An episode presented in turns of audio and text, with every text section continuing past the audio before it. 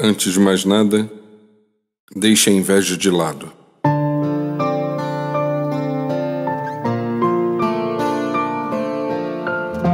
Que desejo impregnado é este que faz com que você queira o que é do outro?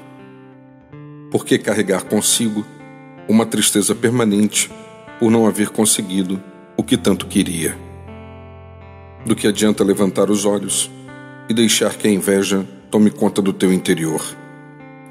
Deixe de lado a inveja.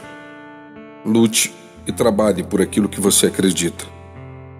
Lance sementes em tua própria terra e prepare-se para colher. É certo que resultados virão ao seu tempo.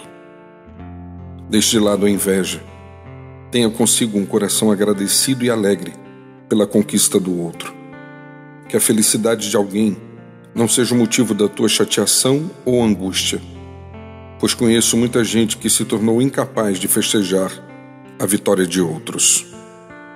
Diz o autor bíblico: o coração em paz dá vida ao corpo, mas a inveja apodrece os ossos.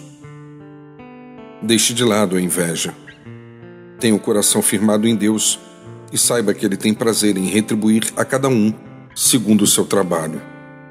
Nele não reside injustiça, esquecimento ou parcialidade Antes, sabe bem do que necessitamos a cada dia. Eu sou o Sérgio Andrade e você encontra mais mensagens como esta em www.sergioandrade.net ou solicitando pelo WhatsApp em 819 9989 0586. Que Deus conceda a você um belíssimo dia.